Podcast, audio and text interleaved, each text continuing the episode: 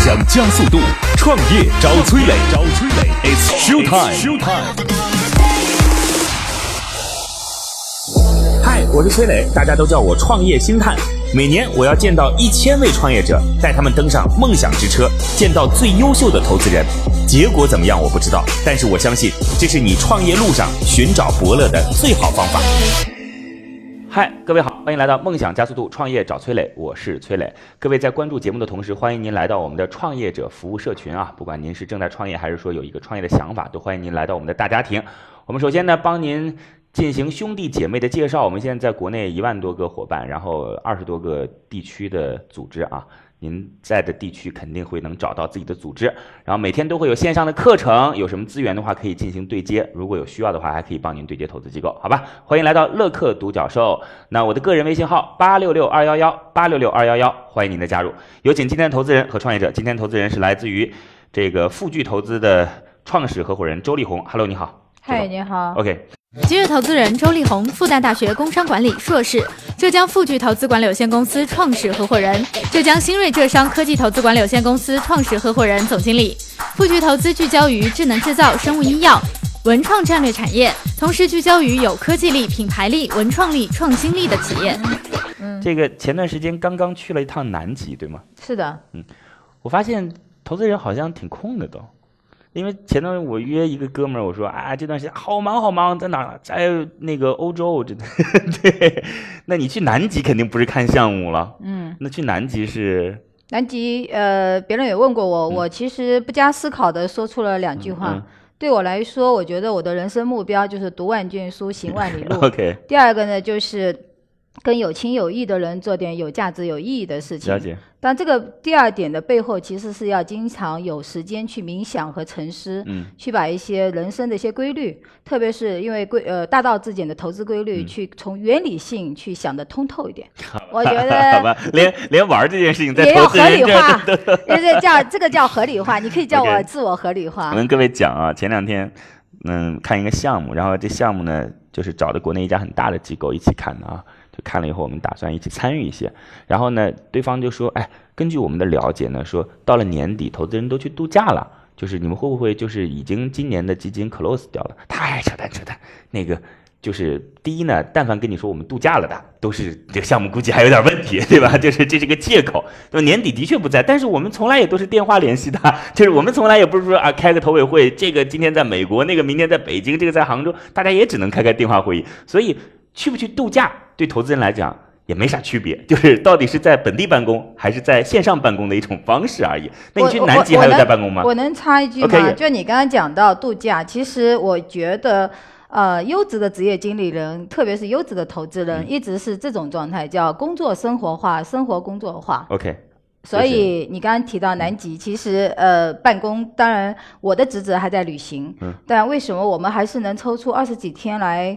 去做一些呃呃远离工作场所的一些、嗯呃事情？是因为整个公司的流程，包括团队，其实都是按照我们既定的游戏规则去推进各种的工作，有条不紊、有序的进行谢当谢中。谢谢，那就回来之后我们就投入工作了啊。今天来看一个项目，今天这项目的名称叫做“九零早教”，呃，创业者叫葛建奇。Hello，你好，建奇。哎，你好， OK，今日创业者葛建奇，九零早教董秘，首先您是九零早教的董秘对吗？对，董秘，那董秘加入这个公司多久了？呃，我是一三年年底加入的，呃，现在已经有四年了。因为一般来讲，我们对一个公司的董秘的概念都得这是一家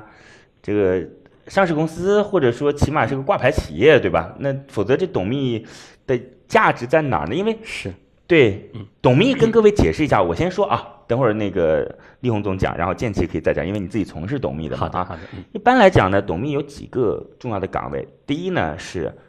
帮助公司上市，对吧？这是一个很重要的啊。另外呢，上了市之后，那一般帮助公司上市之后，这个董秘就拜拜了，就就就差不多该走了。就是那个他这个属于一个非常阶段性的岗位，就帮助 A 企业上完之后去帮 B 企业，帮助 B 企业之后去 C 企业对啊。，对对，这个事情呢，其实就是帮助企业上市的一个，呃，应该算是阶段性人才，所以他们的工资也很高，收入也非常非常高。然后第二种呢，就是那上市之后还有董秘，董秘什么呢？你看各位在通报一些上市公司相关消息的时候，都是由董秘来进行通报的。那他还有一个很重要的职务，就是来帮助公司如何去做大市值。和做大资产。这个做大市值和做大资产的方式，很多时候是采用所谓的并购也好啊，等等等等这样的方法，然后帮助这个公司有更高的想象空间，大概是这个意思。那也算是上市公司和投资者之间一个对话的桥梁。对，我不知道这个丽红姐还有没有什么补充的地方啊？我觉得你讲的已经挺全面了，嗯但我补充一个规律吧，其实就是说，它很多你刚刚讲的一个现象，其实是中国的现象，嗯嗯对但是回归到当时要设定这个岗位来说，你是回归到这样的职责，很多人不是说纯粹为了说把公司做上市他就走，而嗯是说，哎，他热爱这个公司，他懂这个公司，也愿意跟这个公司做发展共同体。 OK 那他到这个公司平台上承担的职责是董事会秘书这个职责。了解，了解，就是所以在中国的有一些情况，其实只是特别现象。OK，对，特好别嘞功利，特别短期。啊那建奇，你现在是董秘，那你的职责是什么？你们公司？呃，首先我们是一家新三板的挂牌企业啊所以呢，我当时的职责就像就就像刚刚您说的，一个是我们挂牌工作，当时的挂牌辅导工作、我这边有参与。嗯挂牌以后的话呢，主要是三个职责，第一个职责我是也是我觉得最重要的，嗯就是公司治理。因为其实我们国内很多大大量的民营企业其实是不是很规范的，嗯缺乏很多的这种科学的现代化的管理制度。所以第一点就是说，一个是建立三会的运营机制，然后呢督促一些我们的高级管理人员去按照这个运营运营机制去工作，这是第一点。然后第二点的话，就是一些我们的信息披露，包括您说的所有的我们一些重大事项的公告啊，包括一些一一些我们比如说我们的年度审计报告啊、年呃年报的披露。呃，最后一点就是说，也是我觉得最体现董秘价值的，就是说我们的投资人关系维护、 OK 企业的资本运作跟融资。了解，了解。OK，了解了。好的，这个三板挂牌的这件事情，咱们挑个时间再聊吧。呃，哎，先说说九零早教做什么的？呃，我们九零早教的话呢，实际上是针对五到十二岁的儿童主体，呃，主要是做儿童的创意玩具，呃，是一家集生产、研发、设计、创意玩具创意文具哦，文具啊，对， OK 创意文具，文对具。对，公司在哪儿？公司在义乌，哦，在义乌。对，义乌有很多文具企业吧？呃，非常多，因为我们国家主要是集中在浙江跟广东，就是 OK 文具这个产业。了解。嗯，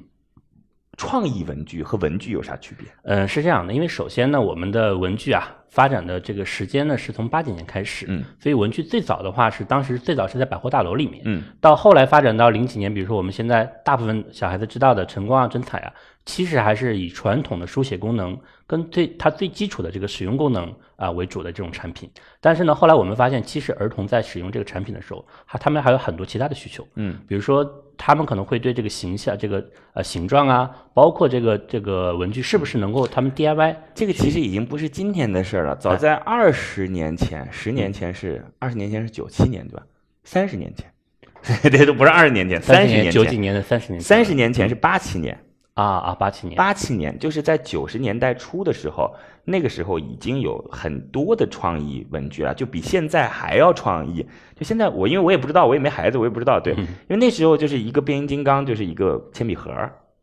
对，九十年代初的时候啊，而且那很贵啊，我记得好像一个变形金刚铅笔盒可能得要十几块钱，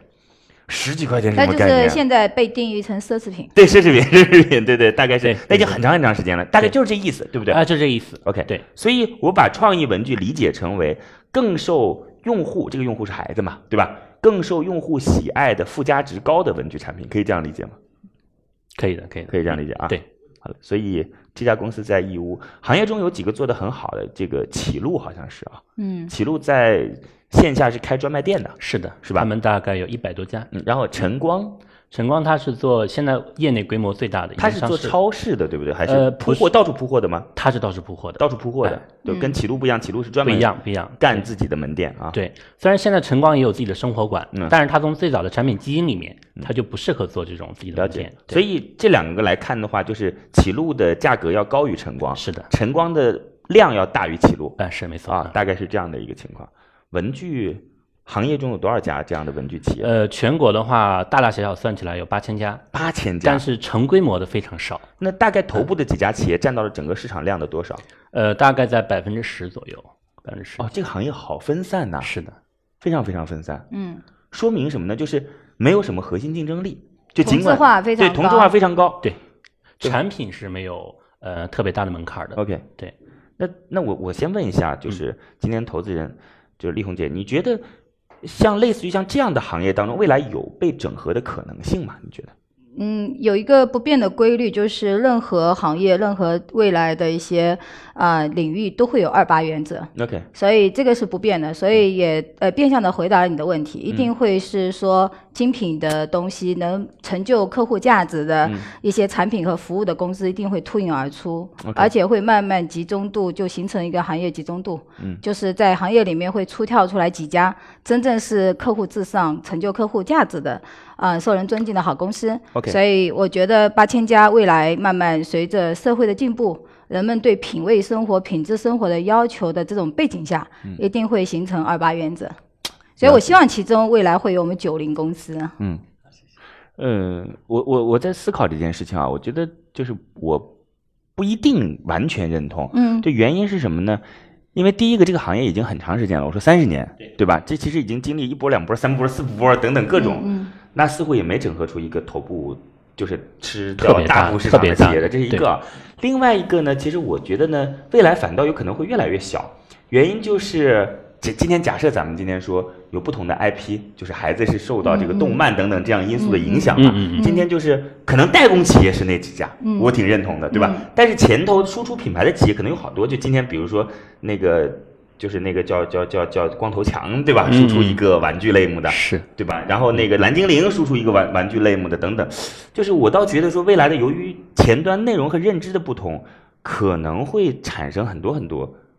就是小小的企业，我是这样，而且它只是在自己的整个产业链当中的一小环，就有可能它一年一个亿，但文具只做了五百万，假设是这样子的，就是这个有有可能性，但是我的想法是这样的，嗯就是说未来一定是产品加服务再加资本，嗯一定是一个整合的过程。了解呃，另外一个，如果从成本和产出比嗯来说，因为你越小的板块，它的成本包括它的后端的 OK，研发了解嗯了解包括人力成本了解越来越高的时候，了解它是很难 cover 掉。了解所以它一定要在一个大的生态里面产生一个规模效应，了解。所以才能有一个存嗯活的空间。我我我我自己的认知呢是什么？就是我觉得未来的，尤其是消费品类的东西啊，很有可能会出现两种情况。就今天瞎聊啊，嗯就一类就是富士康企业在后边就是巨无霸，就是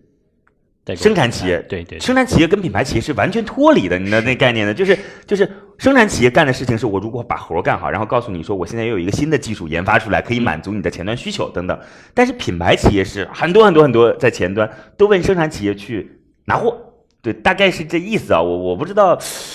那这个其实是值得我们下次专门聊一聊的、啊嗯，好吧？对好，对好嘞，谢谢。那那个建奇，这样啊，既然今天你来到这儿，我们也知道您是做什么的了。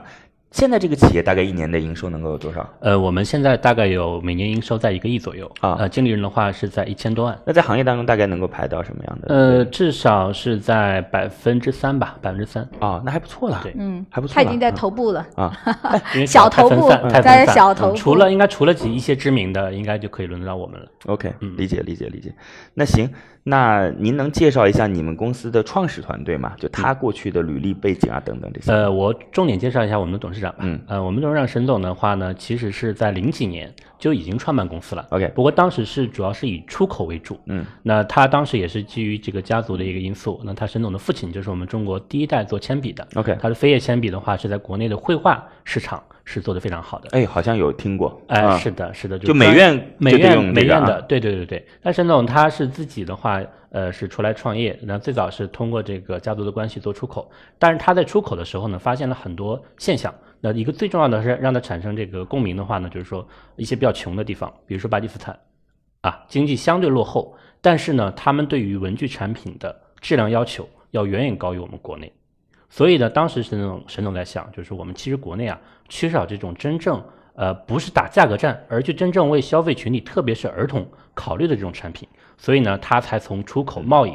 转向国内的这个就品牌。这个细分领域。是的，周总应该知道，其实从出口转做品牌，实际上转型的这个决心应该是要非常大的， OK 因为中间非常痛苦也。是需要大智慧的。是的，了解是的，嗯， OK，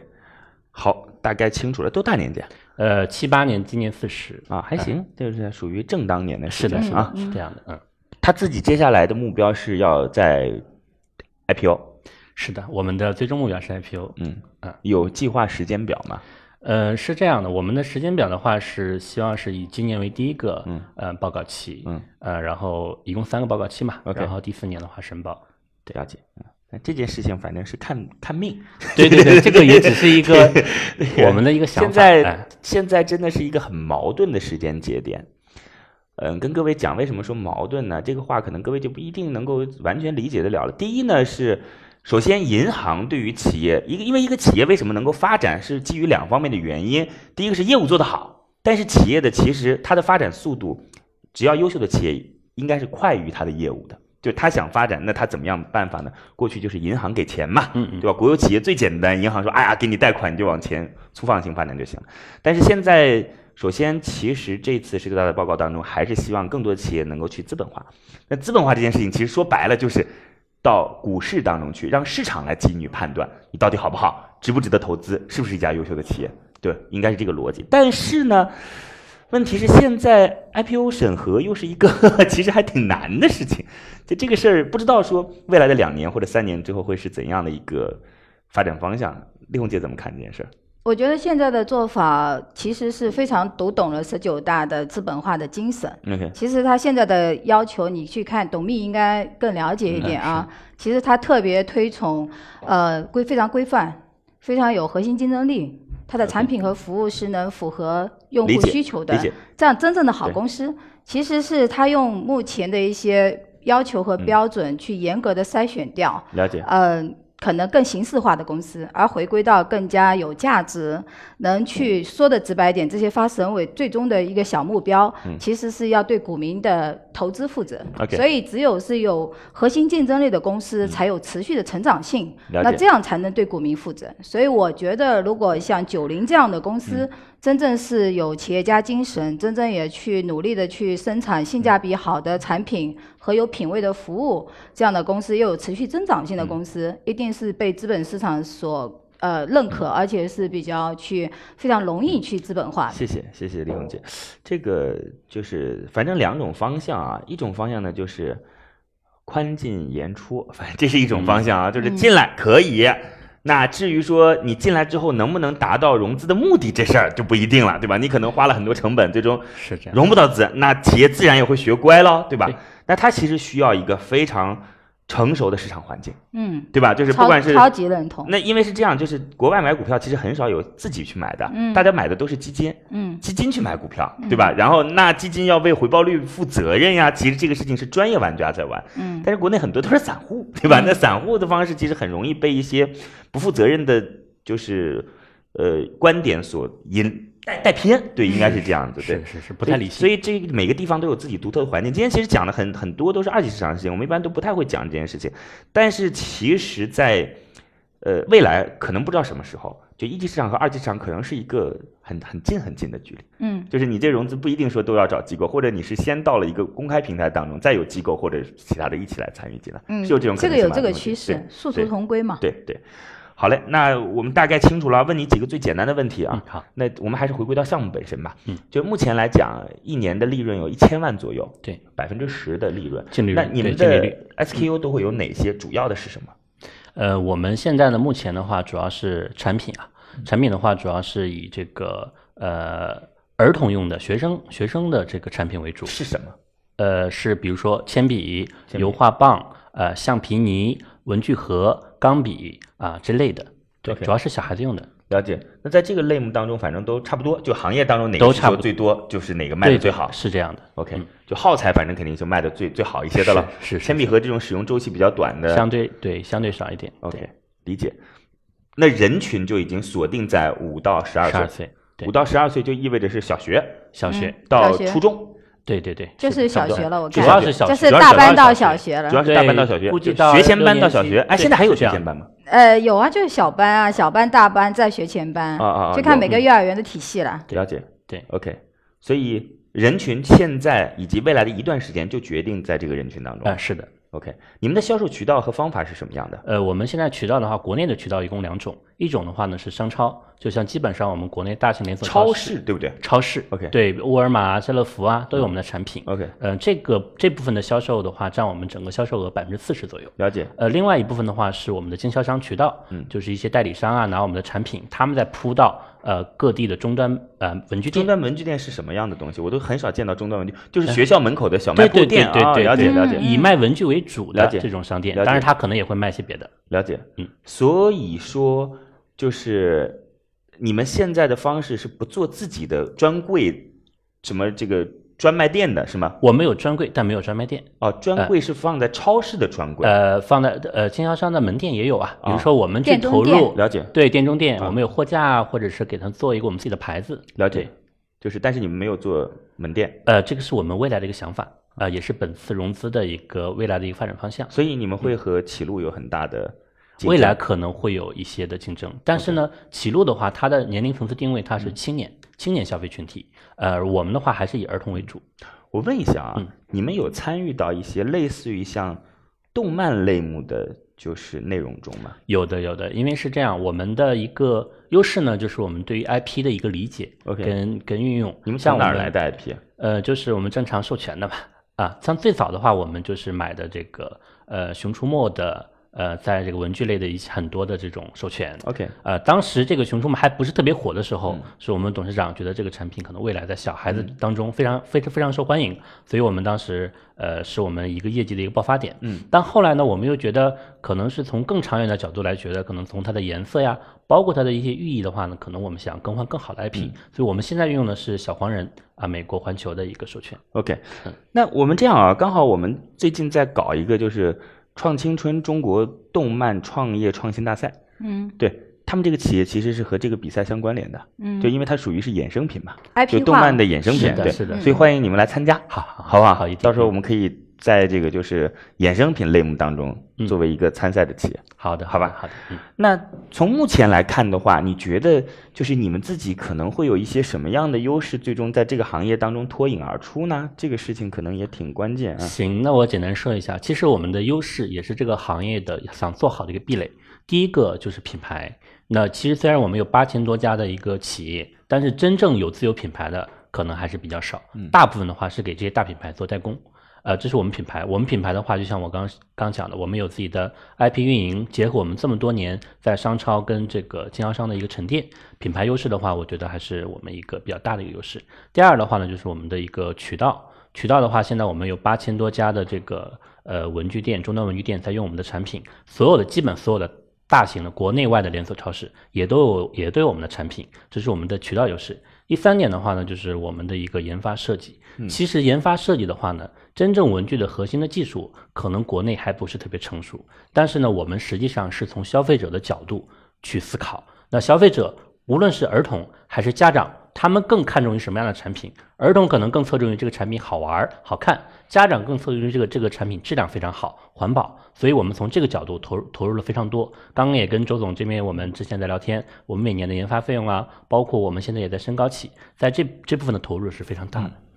说实话呢，建奇，我刚才听完之后丝毫不动心呐、 呃，这个其实是有点、丝呃、毫很多企业都不动会心都会这么说， 哎，丝毫不动心的原因是这样，就是我们也认识一些，我也可以把你理解成为一个传统企业啊，就是我认识一些传统企业，反正就跟我们有些时候投的一些项目之后，死也死不了，快也快不了，就是就那样。就就就这样吧，就是钱放进去。其实对于机构来讲，这是最可怕的一件事。就还不如说这项目就没了，那就就创始人重新寻找方向也行，对吧？再投他一轮，作为连续创业者也行。嗯嗯，这个企业，你说就很多企业，因为很多企业不分红的， 对对吧？这种方式对机构来讲，这既不能从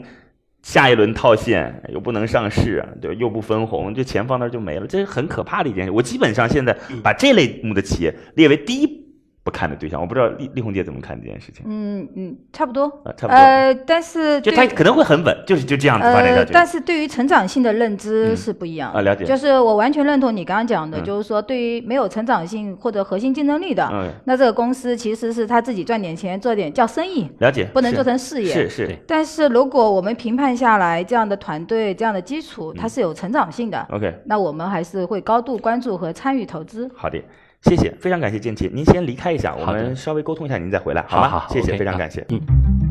现在，创业者已经离开谈判现场，只剩下投资人与崔磊，卸下所有的含蓄，他们会对创业者给出怎样的评价呢？好嘞，那创业者现在暂时离开啊。今天的投资人是来自于富聚投资管理有限公司的创始合伙人周立红。各位在听节目的时候，记得可以加入到我们的呃社群当中。啊，我们有一个乐客独角兽的创业者服务社群，这当中已经有小一万号人了啊，在全国各个地方都有我们的组织，也就是你一定能找到自己的伙伴的。我们可以来让您实现自己的创业梦想，对接伙伴，然后对接资源，对接投资机构。如果说您还是一个想法的话，也听听看别人怎么说。我的个人微信号八六六二幺幺八六六二幺幺，欢迎您来到乐客独角兽，我在那儿等着你哦。就丽红姐，呃，我说实话啊，嗯，我其实没有那么那么的感兴趣的原因是什么呢？嗯，因为我没有觉得他上来就给我那种特别大胆的打法，嗯嗯，就大胆的打法，我我因为我很不专业，有可能按照我这打法，公司就被打倒闭了， 有可能啊。假设就我其实是觉得刚才我提到那件事儿，就是消费升级的前提是认知升级，就是先让孩子们知道说有这个品牌。那当然有几种方式啦，第一种是做广告，就大量的铺广告，铺到孩子能够看到的地方去，对吧？第二种方式那就是参与到 IP 化的东西当中去，不管是动画也好，游戏也好等等，让孩子能够。但是我似乎在这点上，其实他没有去想到说是。反过来的，你懂我的意思吗？就是我从我的需求去找对应的标的，而是说那给我授权，给我授权，给我授这些东西其实都是都是别人的东西，没有办法。那你能找小黄人，我也能找其他的动画片呀、是这意思。我不知道林红姐怎么看，嗯嗯，从董秘的角度，他今天的发挥，我觉得已经是比较优秀了。哎，从董秘的角 度，OK OK OK，从董秘的解答来说和给我的呃信息和 PPT 来说，我是能看到这个创始团队对这个领域他是有决心去转型升级，嗯而且是有决心或者有基础以及有基础去做很好的品牌提升 OK 和你刚刚讲的在认知上，我认为是有的，了解就是我从他的路径规划，包括目前的阶段和未来的筹划，嗯我是能感觉到他是有认知方面的理解，或者我认为这个认知是我认可的创业家精神。嗯，那第二点上来说，因为他所在的行业和服务的目标客户群是没有天花板的，嗯但同时，目前的呃现状是良莠不嗯齐，又是属于呃有八千多家这样的一个。但是对他的，如果他有这样的认知，有这样的决心，目前公司一个亿的产值，更多的去投入科研，更多的 IP 化，更多的等等的去做更好的产品系列 OK 服务客户。那我还是对这个公司呃的成长性是有信心的。 OK，第三个，其实刚刚在呃这个对话之前，我其实跟他闲聊，就是说你你们公司想找什么样的合作伙伴？嗯我想说，他自己的基础自我的优势发挥到极致的前提下，他如果有非常智慧的认知，说我可以找到什么样的合作伙伴，把我的短板和我的风险点或者或有的风险点对冲掉， OK，其实是能形成一加一等于十一的效用的。那我为什么对这个项目目前其实是值得我，我认为我会团队会高度关注和，如果尽调下来我们会投资的原因，是因为我们目前生态圈的资源，包括以私美化。因为你刚刚提到的，我想补充一点，就是说你的感知是非常对的，就是说他对于品牌力怎么去提升，他没有系统的思考， OK 这是第一。但是正好他的短板是我们民营传媒第一股私美的最强项， OK 第二点，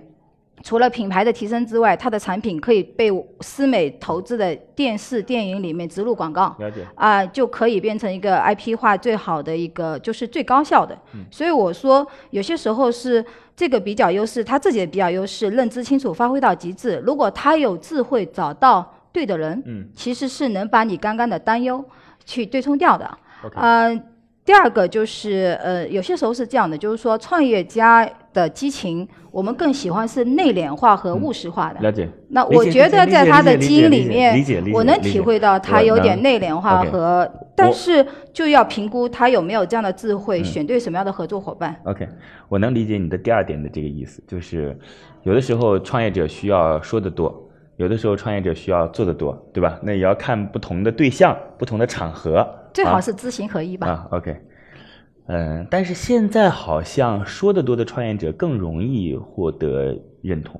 呃，这就是为什么现在投资界也在洗牌。嗯，因为投资现在大家都知道，好像见一个人都在做投资。对。那么是说的多的创业者，我或者我想做一个更精确的说法，就说的比跟做的其实是不吻合的。对对这样 OK 创业者如果被更容易被投资人去认可，那这个投资的公司未来的成长性和持续的成长性是有待了解堪忧的。那么也是被二八原则会。呃会有二八原则的结论，了解。所以这只是短期效应好的。但是你如果要更长期，其实是最好是知行合一。 OK，好嘞，乐客独角兽创业找崔磊，It's show time。好，创业者重新回来。今天投资人来自于富聚投资的周丽红、丽红姐。今天的创业者是来自于九零早教的葛建奇，他是九零早教的董秘。九零早教是做五到十二岁的孩子创意文具的，你就可以理解成为品质比较高的文具。OK，主要服务于小学生啊。然后呢，这个公司在义乌，现在一年大概能有一千万的利润，算是行业的就是腰部以上中上，哎，中上企业了啊，大概是有这么一个企业。那为什么要叫九零早教呢？别人别人还以为你是做一家早教的公司的呢啊呃，是这样，首先我们全称是九零早教用品，啊，用品呃，用而品但是早教呢，其实也是我们未来的一个发展的一个期望， OK，啊，就是说从你们文希望往前走，就到一到零到五岁呃，不，就是说我们觉得就是说结合教育这个成分，而不是简单的叫一个比如说文具产品公司或者是啊，好的，来，丽红姐，时间有限了啊，因为我叨叨了很多关于什么二级市场啊、什么董秘啊、什么这些，所以可能对于项目本身您能问的就比较少了。您要么就将就着问俩问题吧。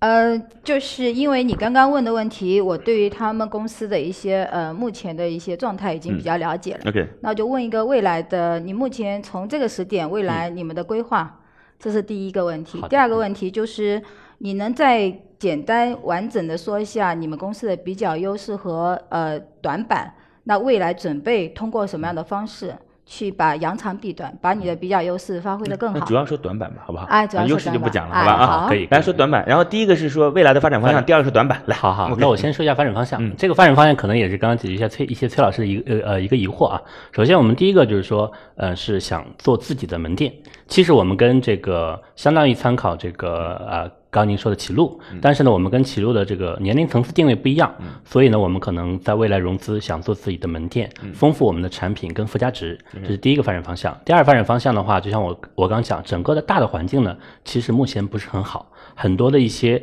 其实有技术的企业。但是呢，呃，发生了一些比如说经营不善、现金流断裂的等情况，我们呢是希望通过去收购他们，呃，得到他们的这个产品、技术跟渠道，这样的话能有一个非常快速的一个增长。我们也做过一个预测，收购他们，OK，大概清楚了，嗯，就反正接下来就干两件事儿，第一是开线下门店，第二个是让自己在这个行业当中盘子做得更大一些。是的，这样的话可能发展的速度会非常快。 OK 呃呃，还有一个，除了把盘子做更大，其实是降低风险，因嗯为它的品质要求是它的核心。 OK，对第二个其实是整个一个就是彼此之间就是协同效应就提高了 OK 就是你提高了你的供应链能力。了解。嗯，那刚才说你有什么样现在短板？短板啊，短板是这样，就是首先我们错过了当时文具品牌树立最好的时期。嗯，那晨光呢，它是通过快速的更换他们的这个我们说所说的终端门店的这个牌子来树立自己的形象，但是现在来讲，无论是从投入还是说从目前市市场现状来讲，都已经不具备当时的那个呃时间的一个机机遇了，所以我们可能在。呃，品牌的树立上可能还有一定的一个比较大的一个鸿沟，所以呢，就是说我们希未来是希望通过自己的一个品牌门店的建设，以及我们对于 IP 的一个一个运用，嗯你这个短板说的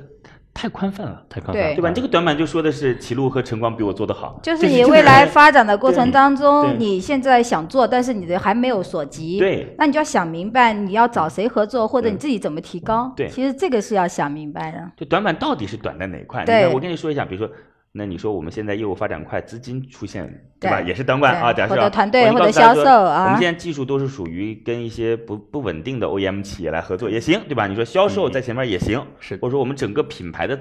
就是目前还没有一个相对来讲比较清晰的市场定位。假设啊，我我乱讲啊，不是这意思，好好好好也行。好但是嗯这个短板就有点太宽泛了。那我更实际一点吧，就是说，其实我们要达到我们的一个发展方向的资金需求还是比较大的。嗯呃，因为我们刚刚您也说了，我们的这个正常的发呃这个经营的发展的现金啊，现金的话，可能除了我们自身的这个发展以外，拿不出更多的去做我们想做的事情。嗯，对，可能是我们目前一个比较大的一个需求，也是发展的瓶颈。了解。好的，这个这个这个怎么讲呢？这个事情还不对， 因为钱是用到某一个地方去的嘛，这个地方是什么？就是对，要认对知吧清楚，对要吧？认知因为清钱楚它永远只是一个工具而已。嗯我我跟各位讲啊，今天我在做公司团建，还特别跟各位伙伴讲，我说你们所有定的未来目标绝对不能是赚钱，因为赚钱是做某件事情的一个自然而然瓜熟蒂落的结果。就你如果定赚钱，那就说明你就赚不到钱。你说我想当个好的作家，那恭喜你可能能赚钱，对吧？你说我想当一个好的手艺人，可能能赚很多钱或者赚不到钱， 但但是就是那是你要做的事情，结果是赚不赚钱。OK，对，呃那你这个需要钱也是你要做什么事情，所以需要什么对，钱。所以刚刚就像我刚讲的，就是我们的未来的两个发展方向。嗯 OK，一所以就个是开店再加收收购 OK，对好嘞，就是了解提高销售能力对。第二个呢，以及就是迅速后地端的供应链能力，特别是产品对品质的迅速能做力。大对对强 OK，嗯了解了。行吧，那就这样吧。来，那建奇，我想知道你们公司现在需要多少钱啊？呃，我们现在预计是呃，你融资三千万，啊呃，三千万的话，每股三块钱，大概结合我们现在的市盈率的话是十倍左右。啊，对，那你大概是需要，